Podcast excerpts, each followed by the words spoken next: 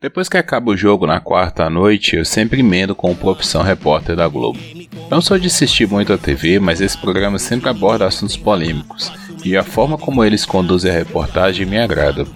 Sempre tentando mostrar os dois lados da notícia, e os desafios que se enfrenta ao buscar os fatos. Nessa semana, o tema foi a justiça popular. Não sei se esse é o nome correto, mas é o que associo ao ato das pessoas comuns quererem fazer justiça com as próprias mãos. Acredito que por conta de uma criminalidade crescente, principalmente nos grandes centros, e por um sistema policial ineficiente, as pessoas se cansaram de tanto apanhar e perder para os bandidos. Agredir outro ser humano é algo muito sério, não é fácil para todas as pessoas prender e castigar fisicamente outro por qualquer que seja o ato culposo. Mesmo assim, em um determinado nível de revolta, o sangue sobe à cabeça, os olhos cegam de raiva e o estado inconsciente de agressividade toma conta da pessoa. Independente da sua criação, pensamento pacífico ou agressivo, todos somos capazes disso. Eu sei que esse é um assunto muito difícil de ser tratado e não cabe a mim julgar quem está certo e quem está errado. Meu ponto nem é esse. A ideia que venho martelando é de saber onde está o equilíbrio dessa balança. Dizem os graduados em direito que a justiça é cega e que a sua balança não pende para nenhum lado. Porém, a justiça de capa preta nem sempre chega a todos os lugares de um país tão grande. São inúmeros os exemplos da cultura pop de justiceiros encapuzados e mascarados que agem para defender os menos favorecidos. Desde o Homem-Aranha, o amigo da vizinhança, um garoto que prende bandidos na sua teia e os entrega para a polícia, até o justiceiro, um sociopata que perdeu sua família em um massacre e, como vingança, assassina a sangue frio todos os que cometem qualquer delito. Nas telas do cinema ou nos seriados de TV, isso é muito romântico. Em todos esses casos, a polícia é contra essa situação e trata o justiceiro como criminoso. E nós, público, fãs do herói, achamos que a polícia é burra e cega por não ver o bem que esse personagem faz para a sociedade ao tirar das ruas mais bandidos. Afinal, bandido bom é bandido morto. Mas eu sou louco e ligeiro, louco e ligeiro, aventureiro. A mulher cheia de crack e carrega um neném Encosta do seu lado, quer um trocado. Você diz não tem, foge dela feito demo. Quando vê a Santa Cruz caminha angustiado, assustado. Na estação da luz. Por trás de toda toca ninja preta há uma vida e por trás de toda vida há uma história. Não estou aqui para defender crime, longe disso. O fato é que existe um sistema e todo sistema deve ser respeitado. Não é à toa que foi criado, testado, corrigido e é seguido pelos profissionais. Lógico que não é livre de falhas, não vivemos uma utopia, mas a lei é lei e quem não segue é bandido independente dos motivos. Ou a pessoa que agride alguém por ter roubado está isenta de um julgamento por achar que fez a coisa certa? Certo pelo certo, cada um tem seus motivos. Um pai que bate no filho para corrigi-lo o faz por saber o que é melhor para ele e por ser responsável pela sua criação e educação. Agora, um pai que espanca seu filho é outra história. O ponto é que o sistema é nosso pai e mãe. Todos somos julgados por ele e o devemos obediência. A pena que o Estado aplica deve ser a mesma para qualquer indivíduo. Essa é a lógica da justiça como eu entendo. Mesmo nos tempos de olho por olho e dente por dente, era necessário alguém com autoridade para determinar o que deveria ser feito mesmo já sabendo que a condenação de quem roubava era ter a mão arrancada, por exemplo. O crime da Ibope está nas telinhas enquanto almoçamos na sala com nossa família. Os grupos de mensagem bombam com fotos e vídeos de pessoas mortas, assassinadas ou espancadas. Existe um prazer interno em cada pessoa que propaga esse tipo de coisa. Talvez pense que se o exemplo for dado, ninguém mais terá a coragem de praticar tal ato novamente como quando éramos crianças e os pais nos ponham de castigo. O meu sempre vinha e me dizia o porquê de eu estar ali e que se fizesse novamente iria ter o mesmo castigo.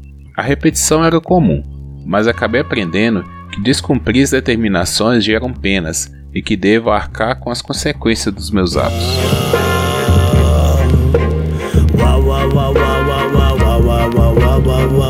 Durante o programa foram mostradas também as famílias de algumas vítimas do júri popular informal, geralmente pobres, alguns dependentes de droga, o que me fez pensar: por que alguém rouba? É fácil pensar que quem roubou deve pagar, mas é difícil para alguém que não conhece a situação do ladrão saber o motivo.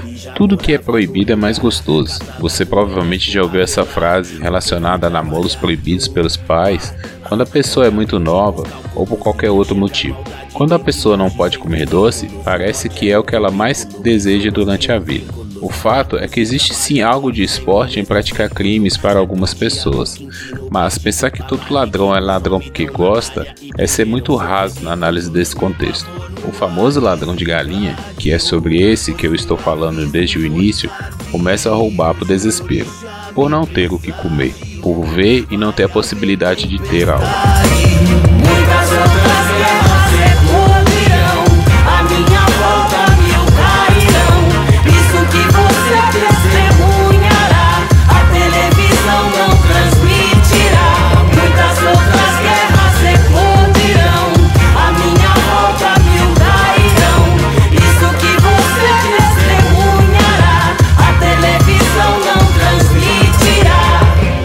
Penso que se você ouvir esse podcast, assim como eu, tem um acesso a um celular ou computador, energia elétrica e internet. Bem ou mal, pode fazer um carnê nas Casas Bahia e comprar uma TV legal ou qualquer coisa que queira.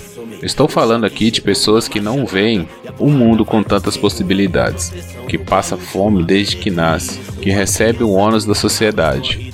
É fruto da baixada das pulgas da vida real. Roubar, traficar, matar, às vezes é a única saída para a sobrevivência. O Estado não se preocupa em dar o mínimo necessário para se ter dignidade como cidadão. A TV e a internet nos mostram o mundo do mágico de Oz, com sapatinhos de cristal e estrada de tijolos de ouro, enquanto a realidade dá esgoto a céu aberto, doença e buracos de vala na parede. Não será matando mais um bandido que vamos acabar com a criminalidade. Não será promovendo o lixamento que daremos o exemplo pois quem está na situação de precisar cometer um crime muitas vezes não tem mais nada a perder, nem mesmo a vida, que já pode ter sido perdida no mesmo dia que nasceu, condenado a uma mazela sem escolha ou opinião.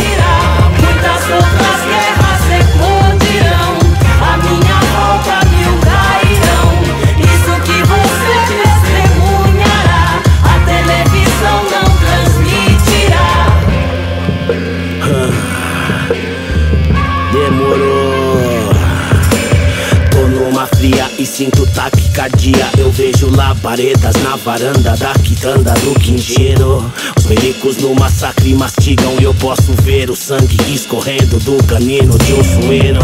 É o capitão funesto em ação Um safanão e o seu ernesto Vai ao chão, prima Dolores revoltada.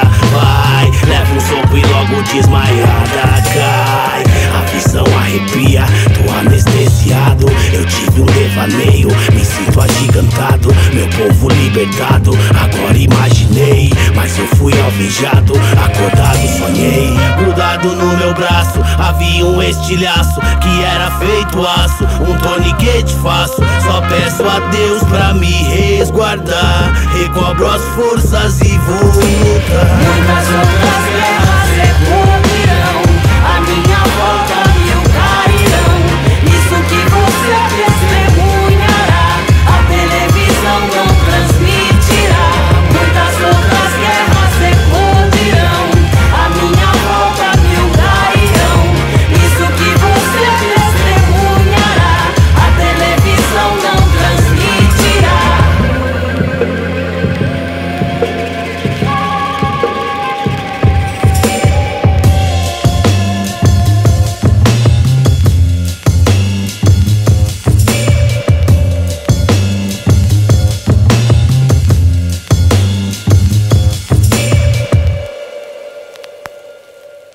Somos facetas de um Deus de muitas caras.